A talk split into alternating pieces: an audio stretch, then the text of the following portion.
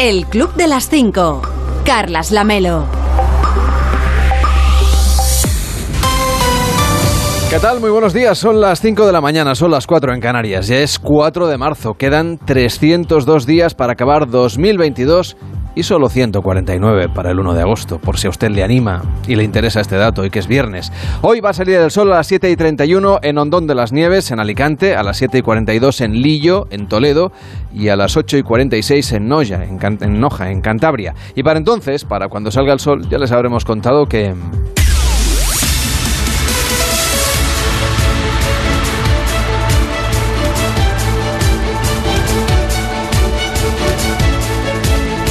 Ya les habremos contado que Rusia ha atacado la central nuclear más grande de Europa y el ministro de Exteriores de Ucrania advierte que si explotara sería varias veces peor que Chernóbil. También ha hablado de este tema el presidente del país, eh, Zelensky. Juan Carlos Vélez, ¿cómo estás? Buenos días. ¿Qué tal? Muy buenos días. ¿Qué sabemos de esta explosión?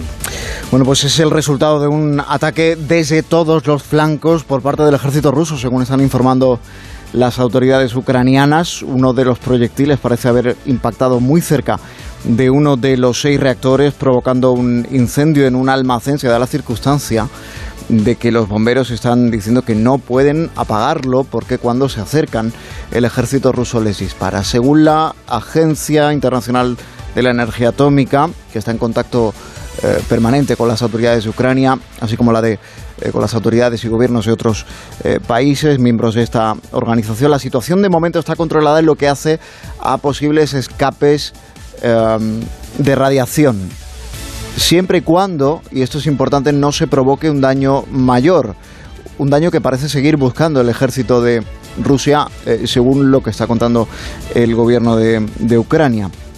Y lo que se está haciendo, según la organización, es ir apagando los reactores de forma segura.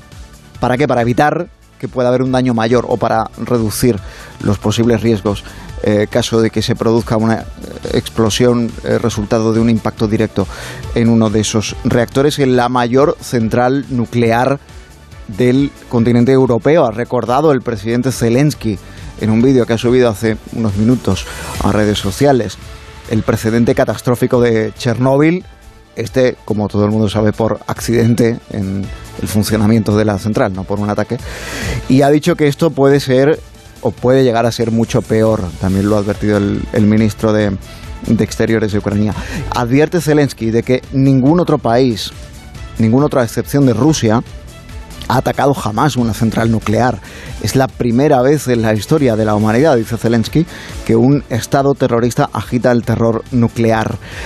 Sobre por qué se está centrando el ejército de Rusia en atacar la central nuclear y si es cierto que lo está haciendo desde todos los flancos y que tiene em, unidades del ejército allí desplegadas que incluso están evitando que haya un incendio, parece que es un objetivo militar claro.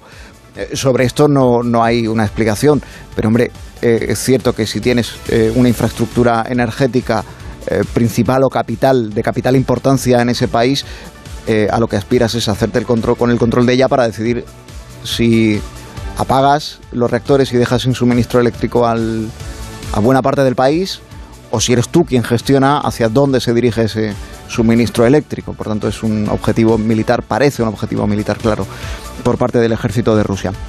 Desde Londres está explicando Downing Street que el primer ministro Boris Johnson ya ha hablado esta madrugada con Zelensky, después de conocerse esta eh, noticia de este ataque. También lo ha hecho desde Washington el presidente de Estados Unidos, Joe Biden, según está contando la Casa Blanca. Y a esta hora también está contando la eh, BBC que el gobierno de Estados Unidos ha activado a su equipo de respuesta nuclear.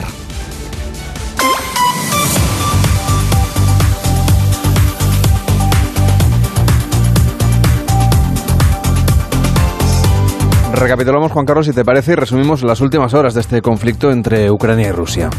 Sí, tenemos por un lado a los eh, negociadores de las autoridades de Rusia y de Ucrania, y esto es relevante, tratando de pactar la apertura y la organización de corredores humanitarios para evacuar a civiles, fundamentalmente, también para hacer llegar suministros, por ejemplo, suministros médicos a los hospitales de Ucrania. Eh, digamos que los corredores van en esas dos direcciones, para permitir la salida de civiles y para permitir la entrada de alimentos, de materiales de primera necesidad, de primeros auxilios y sobre todo, sobre todo de suministros médicos, por ejemplo, del oxígeno que necesitarán a buen seguro los, los hospitales ucranianos.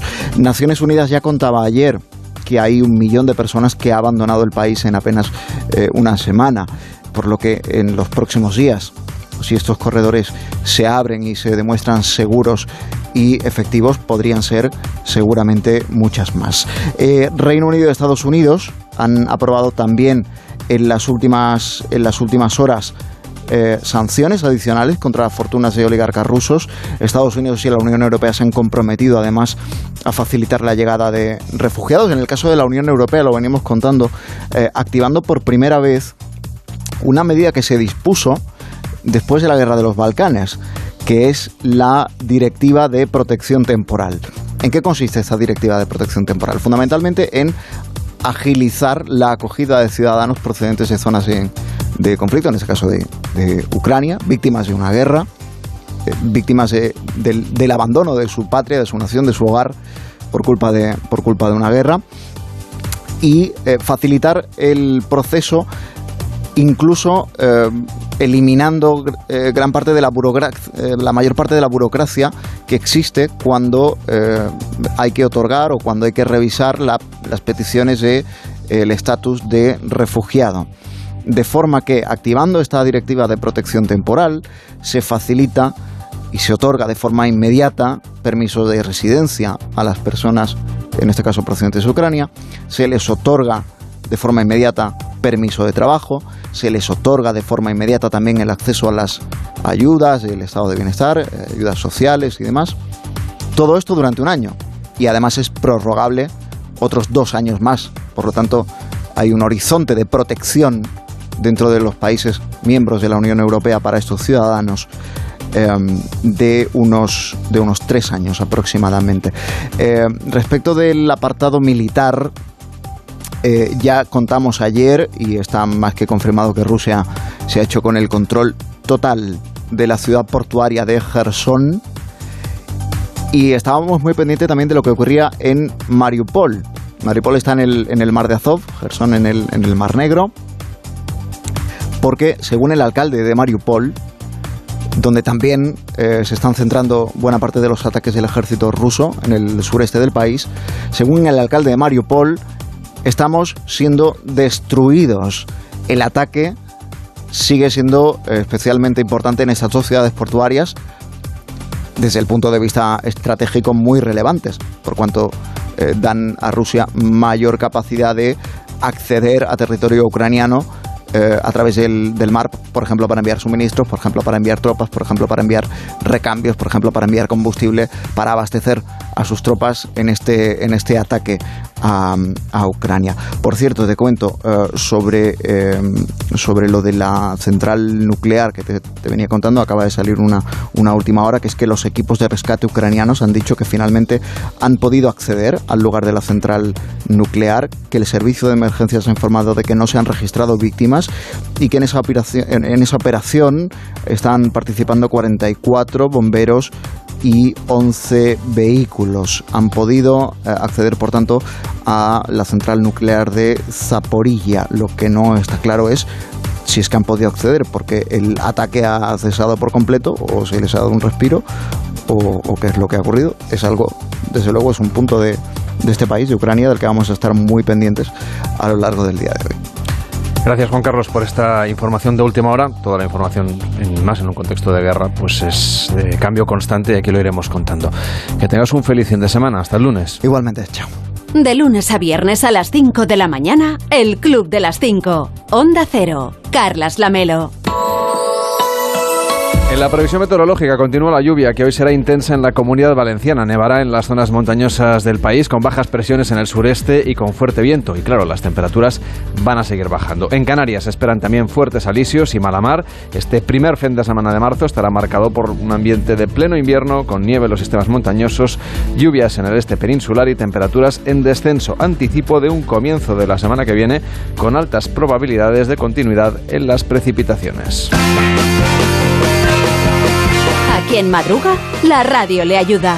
El Club de las 5. Carlas Lamelo.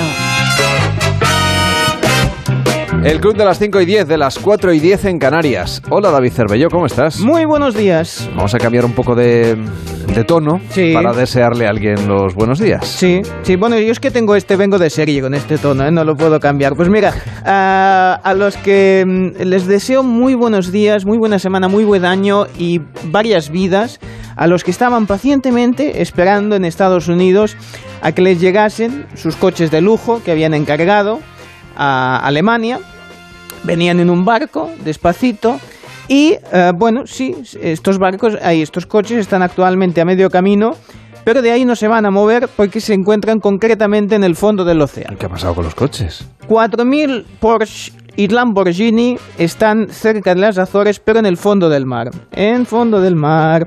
Los vehículos de lujo iban a bordo del Felicity Ace, que es el nombre que habrá que cambiarle a este barco, que ya tiene mucho de Ace, pero poco de Felicity, porque se ha hundido eh, cuando habían comenzado las labores para remolcarlo tras un incendio que, su, eh, que sufrió hace unos días. A ver, los 22 tripulantes están bien, han sido rescatados por un helicóptero, los coches no. Los coches no están bien. Los coches están haciendo aguas. Eh, ya te digo, Porsche, Lamborghini, eh, unos cochecitos que, a ver, baratos no son. Intuyo cierta envidia. ¿Qué quieres No, no, no, no, para nada. Me, me- que te alegres de que No, no. se vayan a quedar sin No, coche. pobrecitos, no. Incluso hay Bentleys que. Porque además bueno, los que lo han comprado se- les tendrán que mandar otro más tarde. claro, no pero- sé si el seguro cubre eh, No, daños pero por, una por hacer aguas. Una vez compras algo hasta que no te llega, eso lo tiene Bueno, que bueno, asumir el, el no sé. transportista o, No sé o si hay. Lamborghini, eh, no sé. Bueno, hay que mirar el seguro. No, no, la no me he comprado nunca la ningún letra coche que me haya pequeña, mandado por barco, la verdad. Por si cubre eso, ¿no? ¿Qué pasa si, que si se queda en el, en el océano? Porque claro, si se queda tirado el coche, sí que a ver un coche de estos, pero se ha, tica- se ha quedado tirado porque está, está en el fondo de- del mar. No solo ha, ha sucedido eso, sino que claro, la Marina portuguesa, pues la Marina portuguesa, pues ha tenido que informar, pues que claro, hay un problema ahí de contaminación porque ha habido, bueno, pues eh, ha habido parte del combustible que con lo caro que está el combustible, porque está subiendo, subiendo todo, que el precio del petróleo y de, y de todos estos componentes cada vez están más caros, casi más que los coches, pues a ver si, si tenemos más, más cuidado, no sé, igual iba, iba demasiado cargado, iba demasiado cargado y estas cosas pues tienen, tienen peligro.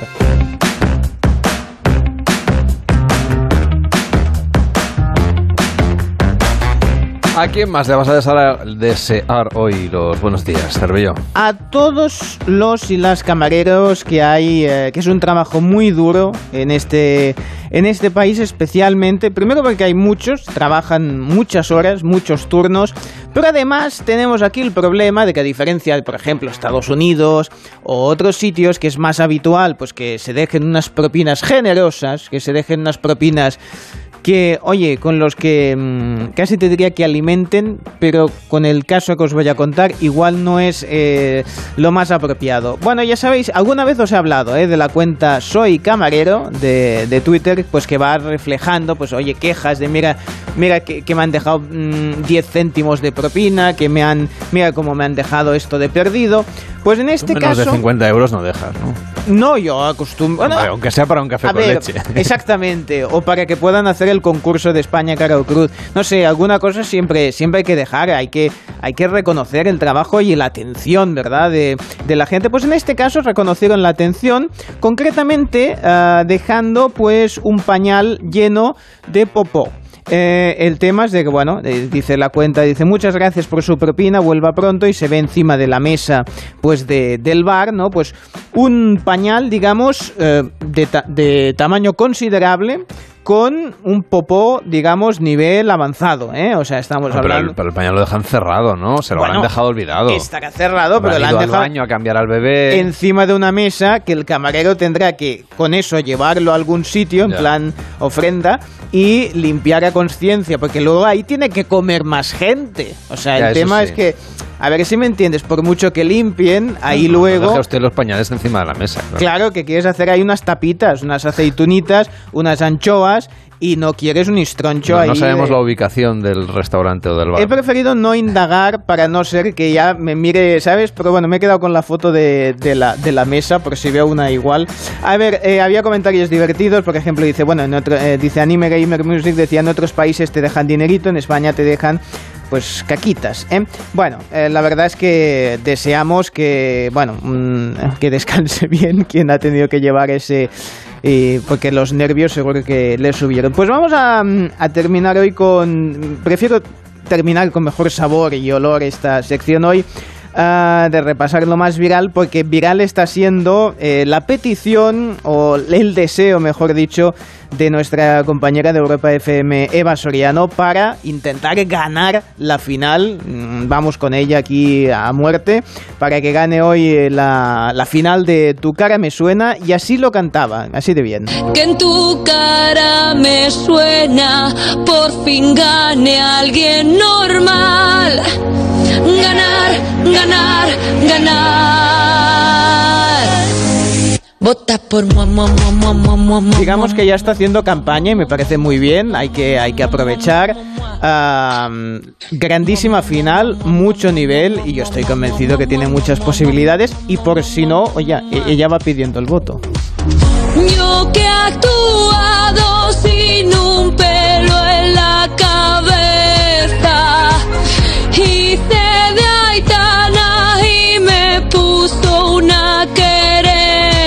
Pues es hoy, ¿no? La final de cara me suena, todos esperando. Sí, sí, sí. bueno, Cervello ya se ha manifestado sí, yo sí, yo sí. a favor de Basoriano. Le mandamos un abrazo muy fuerte y mucho éxito para la ceremonia de esta noche. La vamos a ver en casa con unas palomitas y una manta porque bueno, va a hacer frío esta noche. Ella más que usted y ponga la calefacción si la puede pagar porque está la cosa bastante... Ella más que abrazos pide que la votemos porque bueno, como no decide el jurado sino esta vez el público, pues, bueno, pues, pues venga. veremos si la votaremos eh, esta noche. Muy bien. Gracias Cervello, que tengas un feliz día. Cuídate, hasta luego.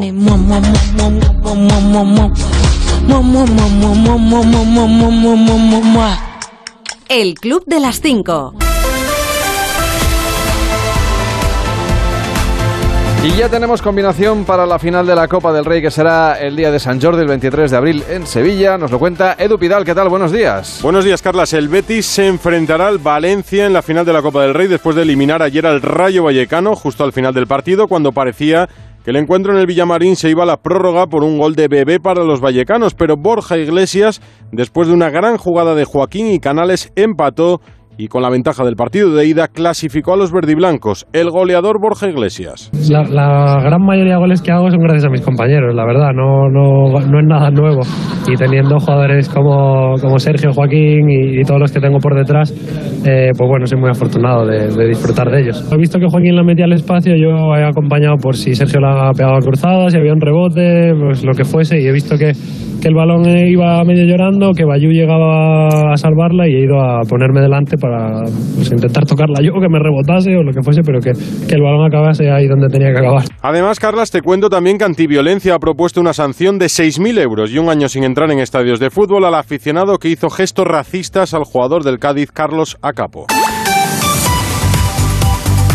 De lunes a viernes a las 5 de la mañana, el Club de las 5. Onda Cero. Carlas Lamelo.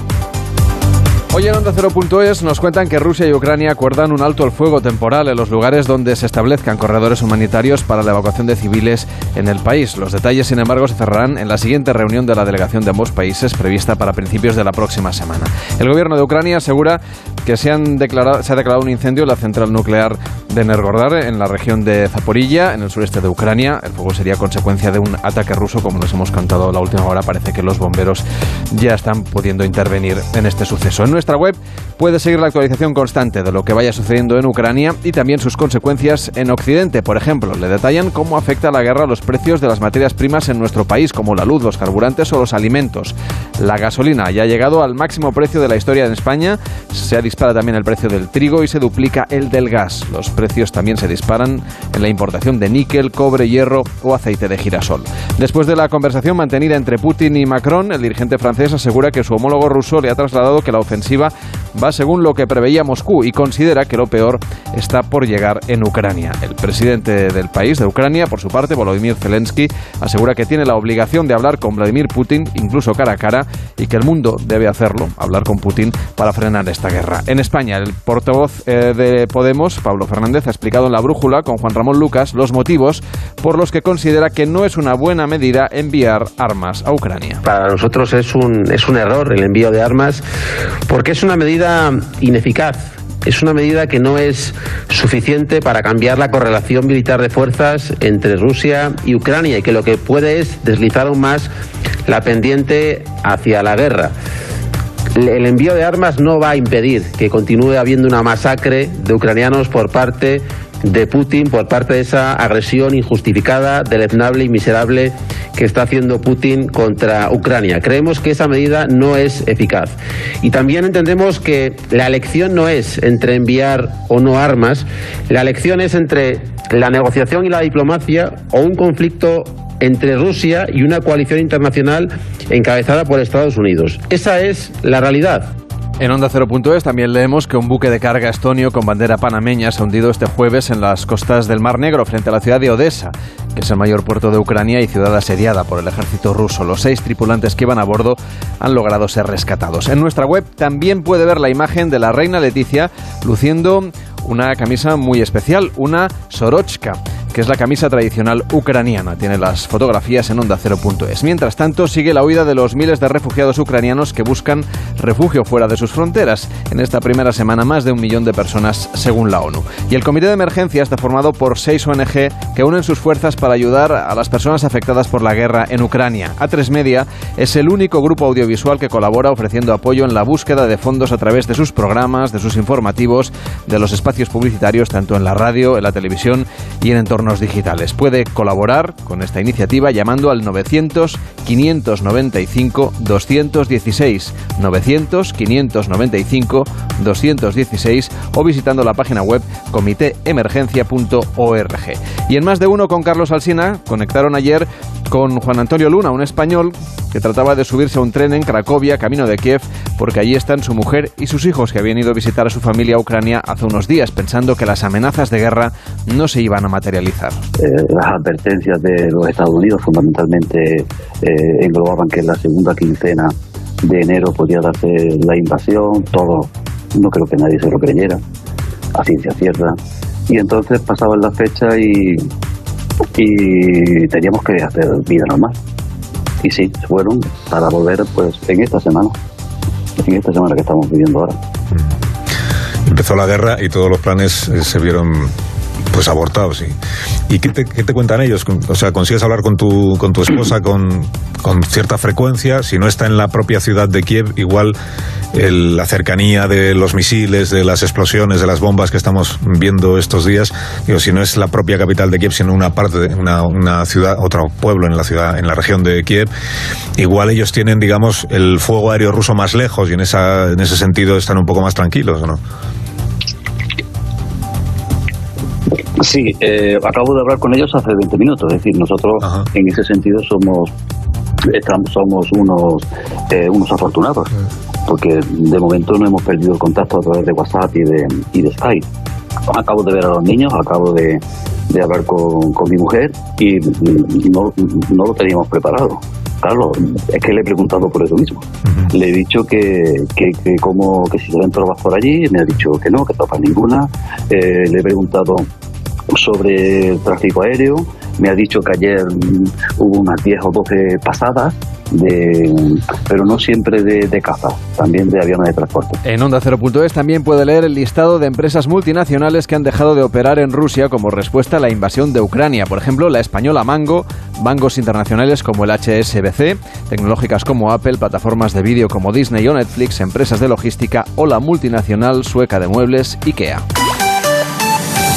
Seguimos repasando lo que nos cuentan en Onda 0.es. Ya está disponible en nuestra web y en nuestra aplicación una nueva edición de Quinótico, el podcast de cine y series de esta cadena con David Martos. Entre otras películas, esta semana destacan el estreno de Batman. pero la película en sí sí que está un poco ensimismada. Y, mm, y bueno, a ver, la, fotografía de, mm, Greg, Fe- de Greg Fraser, el de la noche más oscura, por ejemplo, es alucinante. Sí que es cierto que es muy oscura y hay gente que en algunos cines eh, dice que se puede ver regular, así que vayan a las mejores salas posibles. Las mejores bombillas. Así es. Y, y la banda sonora de Michael Giacchino, que ya hizo la banda sonora de, mm, de Spider-Man, es alucinante. En nuestra web también nos cuentan que Vigilancia Penitenciaria ha concedido la libertad condicional a Iñaki Urdangarín, por lo que queda suspendida su condena de casi seis años por el caso NOS. El gobierno anuncia que la estación de Atocha en Madrid pasará a llamarse Atocha Almudena Grandes. No es el último ba- bautismo, porque el Ministerio de Transportes asegura que a lo largo de este este se irá otorgando nombres de mujer a las principales estaciones españolas. Y el presidente de la Junta de Andalucía, Juanma Moreno Bonilla, ha pasado por los micrófonos de más de uno y ha elogiado la madurez política y la experiencia de gestión de Alberto Núñez Feijo. Pero creo que la madurez, creo que es muy importante, la, la madurez como experiencia, como tránsito, como camino que ya has trazado, ¿no? Que al final la madurez que significa que has avanzado, que a veces te has caído, te has levantado, has aprendido de tus errores, ese tipo de cosas es lo que te sustenta, ¿no? El señor Feijóo, que tiene a su espalda cuatro mayorías absolutas, más de una década de gestión de los intereses públicos en Galicia, pues tiene un banco de prueba, un nivel de experiencia que evidentemente no tiene Pablo Casado. En nuestra web también le cuentan que cuatro de cada diez españoles son completamente sedentarios, situación que se ha incrementado gravemente durante la pandemia por el estrés y por la falta de ejercicio. El sobrepeso y la obesidad afectan a más de la mitad de los españoles. Y en Julia en la Onda, con Julia Otero, el gabinete reflexionó ayer sobre el debate en el seno de la izquierda por la intervención de la guerra en Ucrania. Puede decirse que hay una, un, conflicto armado eh, o una posición dentro del conflicto armado que es legal y legítima según las leyes de la, guerra, los convenios de Ginebra y el artículo 51 de la Carta de las Naciones Unidas. Y es, esa es la, guerra, digamos, defensiva, la legítima defensa. Eh, la legítima defensa puede ser de cinco tipos. Hay tres que están eh, legitimados por, la, por el derecho internacional y dos de ellos plenamente legitimados, es decir, por el artículo 51. Una es la legítima defensa reactiva, eh, que es la que se produce cuando eres agredido por otro Estado, y otra es la legítima defensa inter interceptiva, que es cuando todavía dura la agresión y quieres pararla. Por definición, lo que está haciendo Ucrania. Eh, es una guerra defensiva. En términos morales es una guerra justa. En el sentido, por eso cuando se dice no a la guerra, eh, así en general, pues eh, oiga, mire, no me está diciendo nada. Eh, la guerra como todo, nadie la quiere, pero mmm, depende cómo, lo mismo que la violencia, depende cómo está legitimada. Puede escuchar el gabinete de Gelo a la carta en nuestra web, en su altavoz inteligente y en nuestra aplicación. Ah, sí. ¿Cómo estás? Yo ya con ganas, ¿eh? con entusiasmo de escucharle hoy. Sí, claro, porque Claro, se ya... acerca el fin de semana, sabemos que va a hacer frío, que va a llover en buena parte del país. Oiga, pero esto es el meteorólogo el que se lo tiene que No, lo que decir. le quiero decir yo es si tiene usted alguna previsión de alguna Ah. otra cosa No, a ver. para yo- este fin de semana, digo. Ya, yo escucho a Brasero siempre para que me diga las cosas. No, yo le, yo le tiro las cartas de otras cosas. Sí que he hecho una previsión previa ¿eh? y en principio no me sale que termine el mundo este fin de semana. ¿Eh? De no sabe cuánto me alegra. Sí, a ver, que tal como están todas las cosas, de- no es poca cosa, ¿eh? O sea, yo me tiro a la, a la piscina, ¿eh? Diciendo que no va a haber el apocalipsis este fin de semana.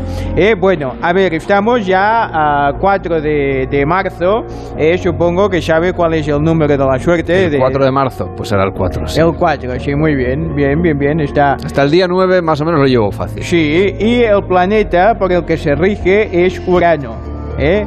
Bueno, pues que sepa que los puntos fuertes... Nunca he lo- entendido tampoco por qué, qué importancia tiene el planeta que nos rija. Bueno, porque depende de cómo esté el plano astral, de cómo estén las alineaciones de los planetas y de los equipos de fútbol, pues sabemos cómo van a ir las cosas. Las alineaciones siempre son importantes, Claro. porque puedes tener un buen equipo y alinearlo mal. Pues con Urano... Con el portero de delantero, entonces eso no funciona. Claro, si Urano entra en la casa de Sagitario y no encuentra a nadie en casa, pues se pone muy nervioso y entonces las cosas no salen bien. Vale. Bien, ya me calmo. Estoy contento de que sea Urano el que nos rija que le durante tengo estos aquí, días. sí. Bueno, pues los puntos fuertes de los nacidos en un día como hoy, que es el día de la soledad creativa, ¿eh? porque hay soledades que no son creativas, pero esta lo es. ¿eh? Por ejemplo, un día como hoy nació Irina Ratsush- Irina nació, que fue una poetisa, ¿eh? bueno, pues los puntos fuertes son que son reservados, hogareños y autónomos. Si son autónomos estarán muy contentos con la reforma de, bueno, en fin. Y los puntos débiles son temerosos, tímidos y egocéntricos. Bueno, si son autónomos, salud tienen, ¿eh? eso también es verdad. Es una ventaja siempre. Bueno, a ver, les dejo con una meditación, a ver si hoy se la han currado un poco, porque últimamente me están metiendo unas frases aquí. A ver, meditación. Algunos guardan silencio porque no tienen nada que decir. Pero El vaya Club de las 5. En el fondo mejor. Carlas Lamelo.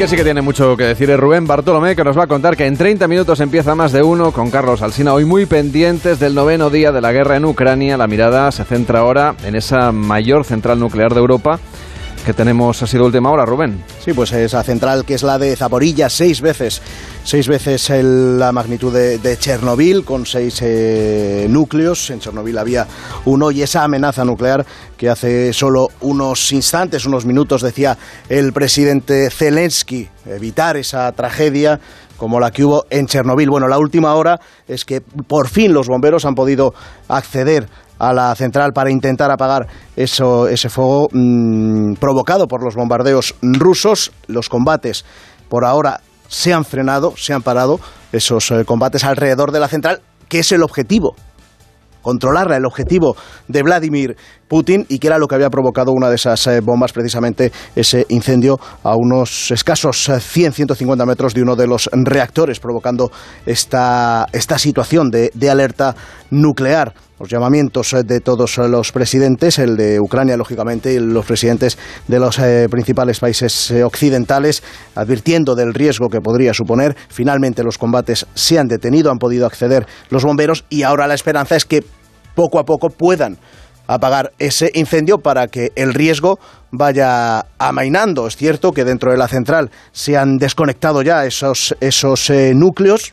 También es cierto que eso tarda varias horas en enfriarse, varios días, con lo cual por ahora la situación estamos un poquito mejor de lo que estábamos hace un momento, porque por lo menos los, los bomberos sí que pueden trabajar en esa central de Zaporilla, la central nuclear más grande de Europa, la tercera central nuclear más grande de todo el mundo. Está advirtiendo eh, Zelensky que disparar, bombardear una central nuclear era algo que nadie había hecho hasta que esta madrugada lo ha hecho Putin. Otra más. Me decías ayer que había un millón de refugiados y que se preveía que podríamos llegar hasta cuatro millones de refugiados, con la duda de si finalmente acabarían siendo incluso más. Bueno, hoy estamos en esto último. Sí, la Unión Europea ya habla de que podrían ser hasta 7 millones de personas buscando refugio fuera de Ucrania, en un país de la Unión Europea. La Unión Europea, por cierto, que los 27 llegaron ayer al acuerdo de activar por primera vez esa directiva para que los ucranianos que salgan del país pudieran moverse libremente por los 27, tener eh, un permiso de trabajo, recibir asistencia médica allí donde decidan establecerse. Y también la buena noticia es esa por ahora teórica, eh, mm, el teórico acuerdo entre Rusia y Ucrania para establecer pasillos humanitarios, corredores de seguridad por los que puedan huir eh, también los civiles que en los pueblos y en las ciudades que están atacando eh, el ejército ruso, pues puedan salir de allí con seguridad. Es cierto que todavía no se han establecido ni de qué ciudades, ni de qué pueblos, ni a qué horas, porque eh, esto es algo que se decía ayer, que, que no va a poder eh, salir todo el mundo ni a todas horas, sino que todavía falta por fijar esos caminos que, que- van a poder recorrer y a qué hora determinadas van a poder hacerlo. Decía ayer ACNUR, la, la, eh, Naciones Unidas, la Agencia para los Refugiados, que en cuestión de horas, de hora a hora, está creciendo este número de personas que, que- que huye de su país, que deja atrás su hogar para, para buscar refugio. Es decir, esperemos que cuanto antes se fijen estos pasillos humanitarios para que la gente pueda salir con seguridad. Si en nueve días de guerra lo han abandonado sin que existan estos pasillos un millón de personas, lo que puede venir nadie lo sabe. Siete millones dice la Unión Europea, veremos en qué queda. ¿Qué otros asuntos interesantes y llamativos vais a destacar en esta primera parte de más de uno, además? Pues mira, sobre, sobre esto precisamente, sobre la, la crisis de refugiados, vamos a hablar a las, a las ocho y media con, con la portavoz de ACNUR en más de uno para que nos cuente cómo se organiza todo este, este trabajo que se plantea ingente en las próximas semanas. Pero es que, además de todo esto, pues tenemos asuntos más llamativos, que es lo que a ti te gusta. Mira, al inicio del programa, Elena Bueno nos habla del día D, del día que se celebra hoy. Hoy es el del deporte blanco, mm, aunque no va por donde uno puede pensar, es decir, no tiene nada que ver con la nieve. No, no, hoy, empiezan ¿no? los Juegos Paralímpicos de Invierno, por cierto, hablando de deporte blanco. Pues Me parece que sí. me Bueno, acabas de pillar. Perdóname. Nada, no, no, no te perdono. Yo, o sea- yo creo que sí. Pero bueno, eh, ahora, ahora lo miraré. De todas maneras, me decías que no tiene nada que ver con eso. No tiene No, nada que no, ver con no, el no tiene que ver el Hay que estar atento porque no es otro deporte, blanco. No tiene que ver ni con la nieve, ni tiene que ver con el Real Madrid, por ejemplo, que sea muy futbolero y muy de chamartín. Es otra cosa totalmente diferente que es muy curiosa y que nos va a contar Elena Bueno al arrancar el programa. Bueno, Te partir- confirmo que empiezan hoy, eh, hasta el 13 de marzo, los Pues mira, Juegos. Paralímpicos de Pekín. lo apuntamos. Mm, tampoco parece que el cese de los combates alrededor de esa No, no central afectará, de Zaporilla tiene nada que ver, pero bueno, a ver si también el espíritu olímpico le inunda en esta ocasión a Putin. Bueno, por dónde iba a las seis y media, Sara Iturbide nos va a hablar del miedo de algunos cantantes a sus fans en su historia de una canción. Es muy interesante la que nos cuenta hoy. Luego a las siete y media, en punto, la liga de las temperaturas que traemos siempre en más de uno. Después la España que madruga con el repaso lírico del profesor. Tenemos Ínsula, que para eso es viernes, con Madina, con Semper, con sus puentes y con su canción. A ver de qué nos hablan hoy. Y hoy es viernes, así que hay cultureta, pero antes hay que alimentar el estómago. ¿Qué vamos a cocinar hoy? Pues mira, a las 10 es una muy buena hora para que Robin Food nos enseñe a preparar un delicioso pulpo. Oh, qué rico. No pulpo a la gallega, no a feira, no a la brasa, sino un guiso de pulpo con patatas, ahí con su caldito para mojar y para entrar Ah, buenísimo. en calor, que es lo que se necesita en este fin de semana que se presenta de mucho frío. Después, a las 11, en la cultureta vamos a hablar con del escritor austriaco Stefan Zweig, la excusa que hemos buscado, porque ya sabes que, que nos gusta mucho, es lo que está ocurriendo en Ucrania, claro, pero también que se acaban de cumplir 80 años de su fallecimiento y después del mediodía, pues ya casi cualquier cosa, porque ahí el ingenio lo pone Jorge Abad y en su programa que pudo haber sido, solo manda él y nadie más que él. Y así luego os vais de fin de semana, que ya os lo merecéis, que habéis trabajado muchísimo. Por eso deseamos siempre que venga Jorge Abad. A la ¿Verdad que es, es como es como la última canción de las discotecas? Ya encendéis las luces. Con él ya nos levantamos y en cuanto suena la canción que trae JF León, salimos disparados. Ya huele a fin de semana. Cuídate mucho, disfrútalo. Un abrazo. Hasta luego. Hasta luego. De lunes a viernes a las 5 de la mañana, madruga con el Club de las 5. Información y buen humor con Carlas Lamelo. Repasamos lo más destacado de la televisión de anoche con David Cervelló, que tiene un ojo catódico. Sí. O dos. Bueno, sí, no muy católicos ya los tengo porque ya con la edad, ya la miopía yo creo que va en aumento. Pero eh, lo suficiente para poder disfrutar ayer. Jordi Évole eh, se pasó por el intermedio y le tiró la caña, técnicamente hablando, al Wyoming a ver si se dejaba entrevistar porque le quedaba algún programa para esta temporada o ya puestos, oye, ya que vas, pues ya le entrevistas directamente. Hostia, me falta un programa por grabar esta temporada, que igual lo podemos acabar de cerrar aquí. Llovía y yo pasaba por allí. bueno, pues tienes una oportunidad. Pre- Pregúntame algo, a ver. Eh, ¿Qué echas de menos de Telecinco? El sorteo del telecupón. Sí, coincidía el maquillaje, te lo juro. ¿Con quién? Con las chicas que decían el 5. Y, y- pero en el telecupón salía Carmen Sevilla también. Bueno, con Carmen Sevilla no me acuerdo si coincidió o no. Estaba pendiente de otras cosas en aquel momento. Porque estaba pensando en mi guion. Sí, Pero sí, sí, sí. recuerdo que eh, el camerino... Yo siempre he pedido ballet. Yo soy un hombre mayor. Yo quiero que mi programa tenga ballet. ¿Y por qué no Y te quedo lo como un ahora? porque mi hija me dice, papá, eres patético, pero bueno. Pero un ballet aquí iría muy bien. Un Me gustaría que arrancáramos el programa con Aresu. 2001, ¿sabes? Chan, tarán, chan, chan. Y gente vestida así, de, con cosas metálicas, como el de Mago de Oz. Pero es lo que echo de menos. Telecinco era un sitio muy especial. ¿Y Basile? ¿Lo conociste? ¿A, a Paolo Basile, el, el- el presidente de Telecinco? Eh, sí, claro. ¿Y qué tal? ¿No ves que le hice millonario? Como no lo veo. Pues bien, me pusieron la alfombra roja, pero en la dirección de la salida. ah, porque es verdad que os chaparon el programa, ¿no? Hubo Sí. un momento que Aznar, o bueno, Aznar, no sé, el, eh, digamos el entorno, o que no Sí. gustaba mucho lo que hacíais. Eh, me, me dicen que tenemos que despedir porque... Hostia, esto censura, señores, censuran la sexta. Sí. La típica excusa. Sí, Aznar llamó, se cagó todo el mundo y me mandaron a tomar por culo. Bueno, que... eh, pero no es la única versión, ¿eh? Habrá otras versiones, pero esta es la que, la que es más divertida. En fin, a- Alaska presentaba un EP en El Hormiguero, un disco de cuatro canciones nuevas, y demostró una vez más lo bien amueblada que tiene la cabeza. Menuda artistaza tenemos. Arquitecturas paganas son esas construcciones hechas por el hombre que no tienen un fin espiritual, religioso. Antes las grandes arquitecturas eran todas eh, templos eh, de distintas religiones. Hoy en día la arquitectura civil, la arquitectura pagana, esas torres que yo disfruto en Benidorm, por ejemplo, pues es lo que son creaciones artificiales hechas por el hombre. Y eso entronca con mi burbuja vital, que es una creación artificial que nos hacemos todos, una burbuja vital para sobrevivir. Tu burbuja vital. Sí, la mía y la de todos. La tuya y la de todos, porque todos tenemos una burbuja donde nos metemos. Explícame esto bien. Todos tenemos una burbuja, quiero decir, eh, eh, hasta las cosas. eh, si a ti te parecen mal, a una persona le parece mal que un niño se abstraiga en el mundo del videojuego, ya ni te digo en el metaverso que, que está por venir. No hay que olvidar que a lo mejor ha habido otros niños en el patio de colegio que a los 12 años o 11 años lo que estaban era leyendo un librito y estaban como abstraídos en su burbuja vital porque les interesaba mucho más lo que tenía ese libro que lo que les ofrecía el patio del colegio. Todos son burbujas vitales. La literatura, que está bien vista, eh, el metaverso, que no está bien visto y que tampoco va a ser nada, va a ser lo mismo que esto, pero virtual, eh, y tu familia, el- tu equipo, todos nos hacemos burbujas vitales para sobrevivir. Nos preguntaban en estos días de promoción, claro, porque fuera está todo ahora. Digo, "Ch, cuidado, ahora no, perdona, tú fuera está siempre todo mal.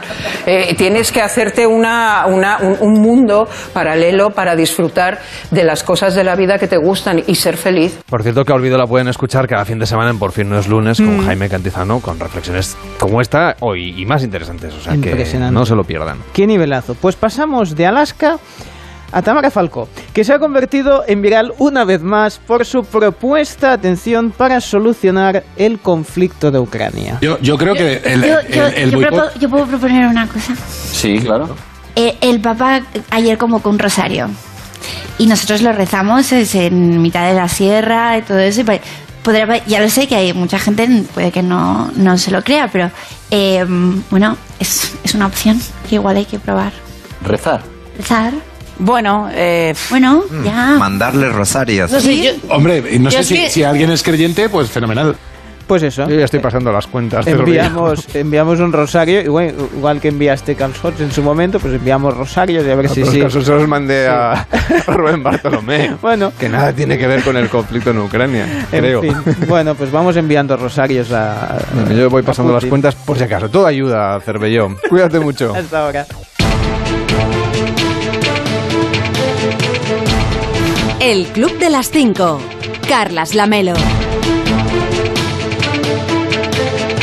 El club de las 5, de las 5 y 42, de las 4 y 42 en Canarias. Llevamos ya más de una semana de guerra en Ucrania tras la invasión rusa. Hemos visto sanciones sin precedentes, la crítica casi unánime de los países representados en Naciones Unidas, pero también hemos sido testigos de la invasión de un país europeo que es soberano y que está siendo sometido al asedio de las tropas que dirige Vladimir Putin. Conscientes de la dificultad de hacer pronósticos en un entorno de alta- tan alta inestabilidad, que a veces pues, no tiene demasiadas certezas, vamos a tratar de dar contexto a lo que sucede y en particular al papel que puede jugar China para desescalar este conflicto o para dejar que se recrudezca según cómo vayan las cosas, por acción o por omisión. Tiene un papel clave China. Javier Gil es profesor de Relaciones Internacionales de la Universidad Pontificia Comillas y experto en seguridad y nos lo cuenta aquí en el Club de las Cinco. Es la actualidad en notas de voz.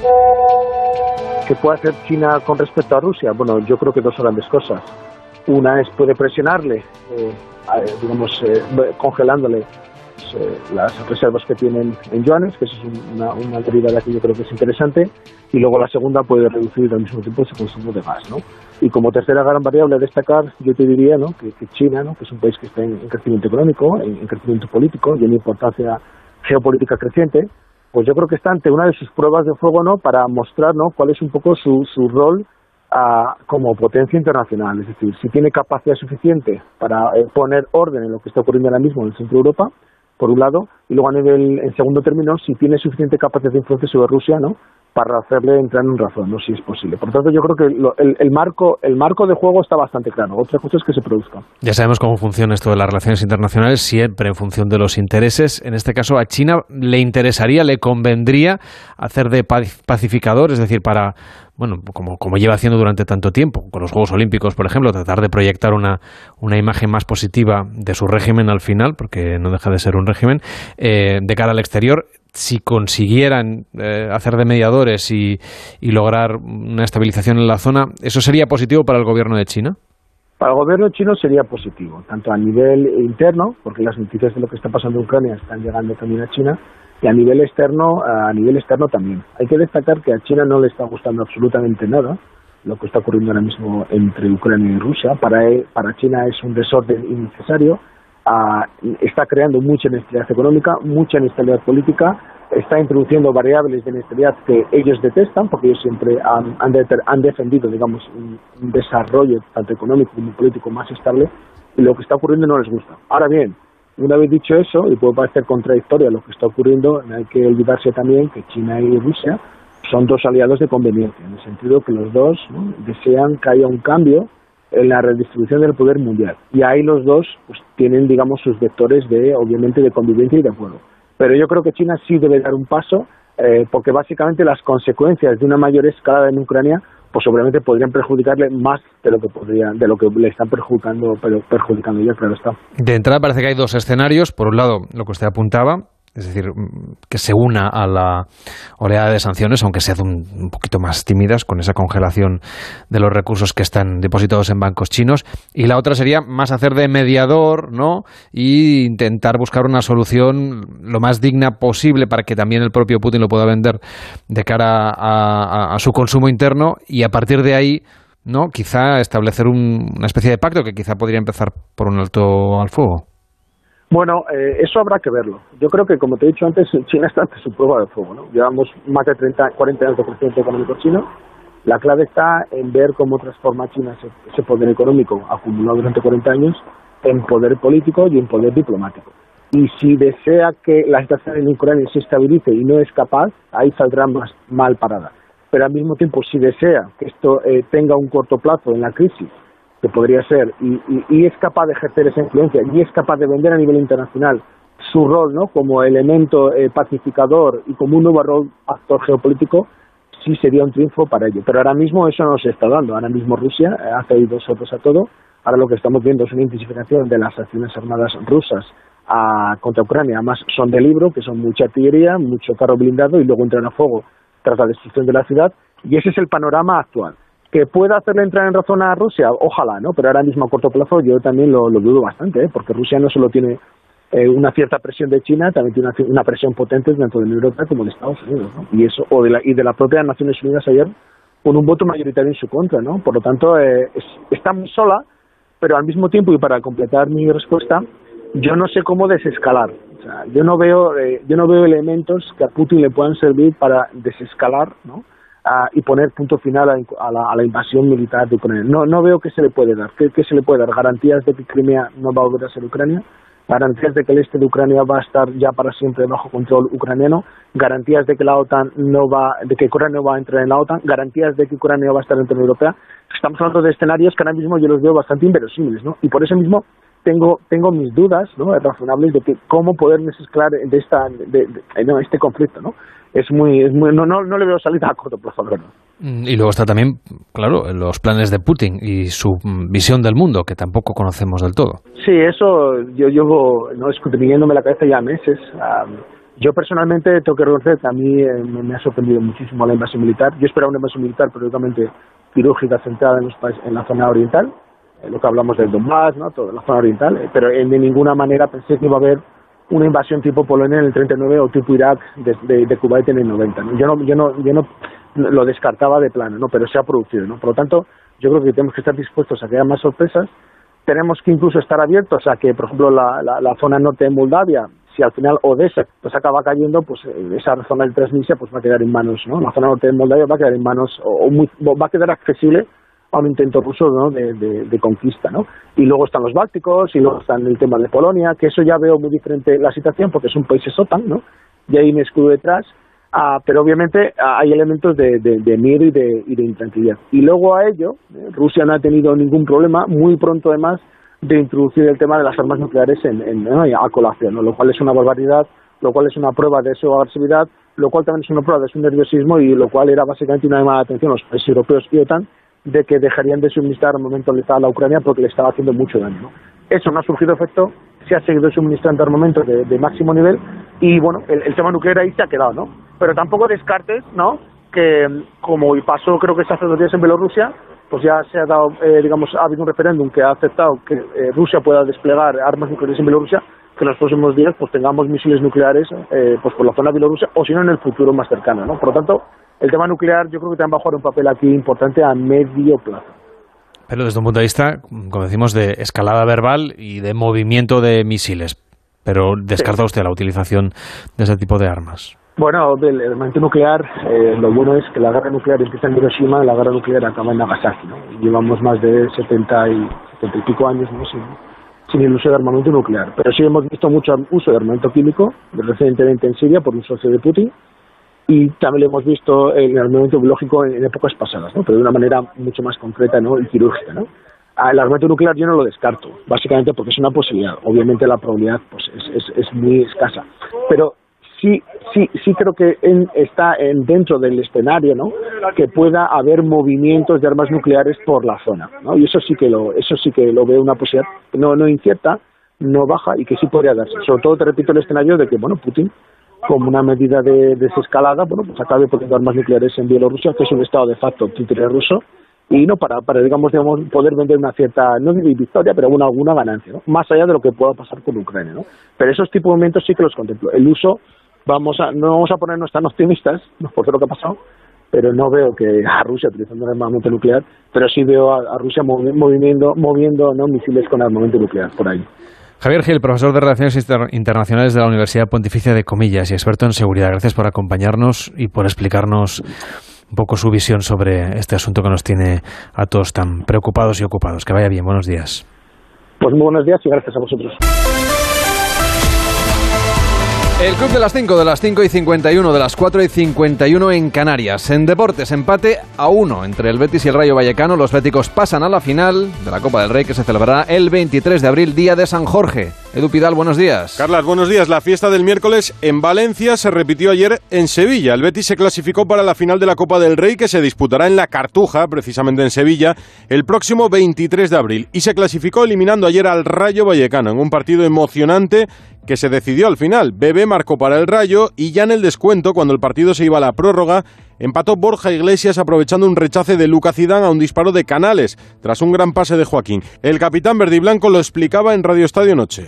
Ahora mismo estoy muy feliz, muy feliz, muy feliz porque ver la cara de, felicidad de tantos béticos es lo que es lo que más feliz me hace después de tantos años como venimos hablando de, lucha, de sacrificio, de sufrimiento, porque no es fácil, no es nada fácil y en el momento que estamos en tres competiciones intentando defender esa tercera posición que tampoco es nada fácil y verte con el primer objetivo ya cumplido de verte en otra final, pues yo creo que es tiene mucho mérito, así que estoy muy feliz y, y ese va a ser nuestro primer objetivo, ¿no? Además de la Copa del Rey, en el Real Madrid crece la preocupación de cara a la eliminatoria ante el PSG porque Ancelotti no podrá contar con Tony Cross por lesión y se suma las bajas de Casemiro y Mendy por sanción. Y Javier Tebas, el presidente de la Liga, respondió así a los responsables de Real Madrid, Barça y Juve que quieren continuar con el proyecto de la Superliga. Cada vez que oigo o leo un comunicado de la Superliga de los tres clubes, pues cada vez me enfado más, ¿no? Yo creo que mienten más que Putin estos, de verdad. Es una cosa increíble, ¿no? Porque están constantemente diciendo que no afectan a las ligas nacionales, ¿no? Pero resulta que estos tres náufragos dicen, no, nosotros no vamos contra las ligas nacionales, no, no, que no se preocupen. Yo me siento insultado, humillado. Mala comparación o no la mejor en este momento. Además, hoy vuelve la Liga, jornada 27, se abre en Mendizorroza a partir de las 9, Deportivo a la vez Sevilla. Y este fin de semana comienza el Mundial de Motociclismo con el Gran Premio de Qatar. Síguenos en Instagram, arroba el Club Onda Cero.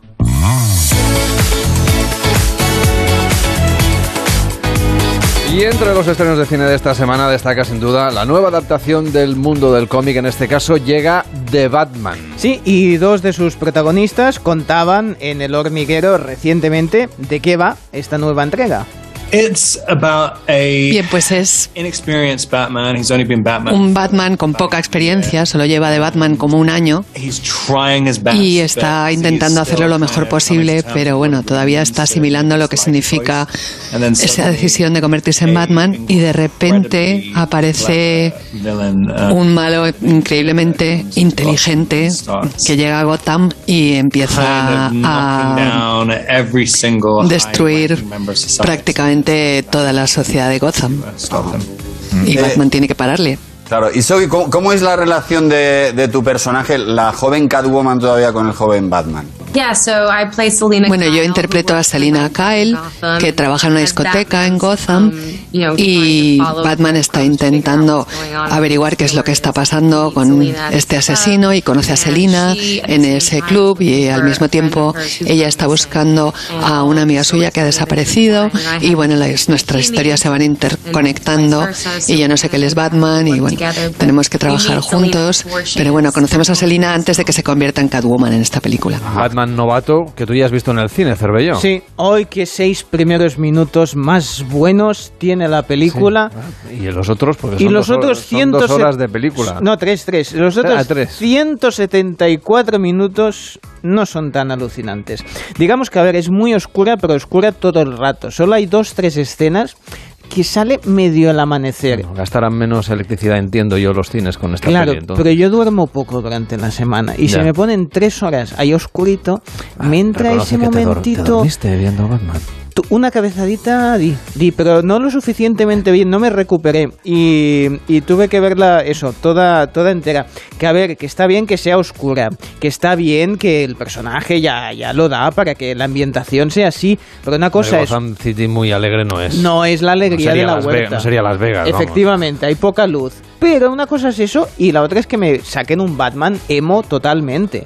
O sea, es que a ver, mm, da, da penita, le, le- le darías, no sé, un- Unos yogures. unos yogures, algo para que, eh, para que está, estás todo sea así muy maquillado, él muy bueno, en fin. Dirigida por Matt Reeves y con una excelente, eso sí, eh, banda sonora de Michael Giacchino, nos cuenta los inicios de, de Batman, ¿no? Eh, nos comentaba eso Pattinson, ¿no? Ese primer año que está ahí, bueno, que está, que aprende a ser Batman, ¿no? Eh, han querido hacer un The Joker, ¿eh? pero con The Batman, e incluso con toques de Seven, ¿eh? De investigación eh, policial, pero para mi gusto me faltan unos batcoches así más chulos, unos batcuevas, que oye, que con la pasta que tiene, mm, la tele casi era de, rayos catódicos, que dices, vamos a ver, mm, cómprate algo, cómprate un- una última tecnología, que, que, que tienes pasta, gástatelo, gástatelo, Batman.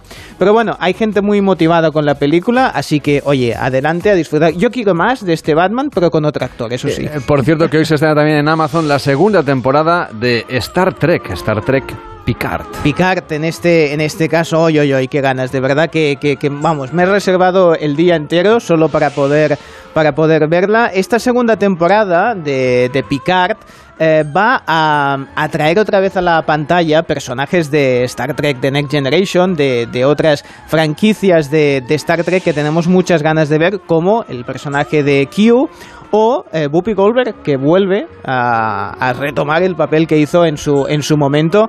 Así que muy interesante y todos los Trekkies estamos como locos por esta segunda temporada de O sea que tú Picard. el lunes ya la habrás visto entera. Bueno, eh, yo creo que cuelgan capítulo por capítulo Ah, porque vale, si no, vamos, es que si no me la veo del tirón, no, no, que me la dosifiquen, que me den la mandanga, pero en, en dosis, porque si no, no, vamos. Ah, pues el café también te lo voy a dar en dosis, sí, Cervello. en dosis. A mí sí, a mí hoy dame... Dame el café despacito, ¿no? Vamos allá. Voy. Qué bien, qué bien huele. intergaláctico el de hoy, ¿eh? Sí, sí, sí, de- en el, sí, sí, lo hemos sacado ahí de, de la máquina de replicar. Perfecto. Pues vamos a ver, te tengo que contar una... mm, ¿Tú cómo quieres el café hoy? Yo cargado, pero un poleomenta me pido para una periodista argentina, Nieves Zuber-Buehler. Eh, todos estamos muy preocupados, evidentemente, por lo que está pasando en la central de Zaporilla, pero cuando se entere la buena de Nieves de lo que está pasando, porque esto que vamos a escuchar eh, lo comentó ayer, antes de- del ataque, ¿eh? y estaba hablando del avance de las tropas rusias, pero ella se centraba más en Chernóbil. Escuchemos. Ah, bueno, este, están cerca de Chernobyl. Que es tomaron zona- Chernobyl el es- primer día. Y aunque sea, bueno, es donde fue el ataque nuclear más grande de la historia, en 1986, simbólicamente es muy fuerte porque cuando ocurrió ese ataque fue un símbolo de la caída de la Unión Soviética, del Claro. mal manejo. Del mal manejo de, bueno, de dónde busca esta mujer la información. Ataque nuclear, ¿eh? Son famosos. Accidente debía querer decir, pobre mujer. Sí, Y es pero que todos es- nos equivocamos, pero dos- yo como dos estás ahí veces que dice. apuntando, buscando a ver en qué Ataque nuclear, pero ¿qué serie ha visto esta, esta mujer? Que hicieron una serie hace cuatro días. Bueno, pues ya han editado su, su Wikipedia incluso para poner que es nacida en, en Chernóbil. Ni ves, bueno, la gente que ense- enseguida está a la que, a la que salta, porque claro, ese ataque nuclear... Cuidado, no te equivoques tú, ¿eh? No, bueno, a mí me pueden poner, hasta me haría ilusión que me hagan una página en Wikipedia. que ¿Dónde quieres los- eh, que pongamos que has nacido? Elige. Hombre, no, donde, donde quieran los, los hackers y para eso. Que tengan un feliz fin de semana. Llega más de uno, empieza el programa de Carlos Alsina.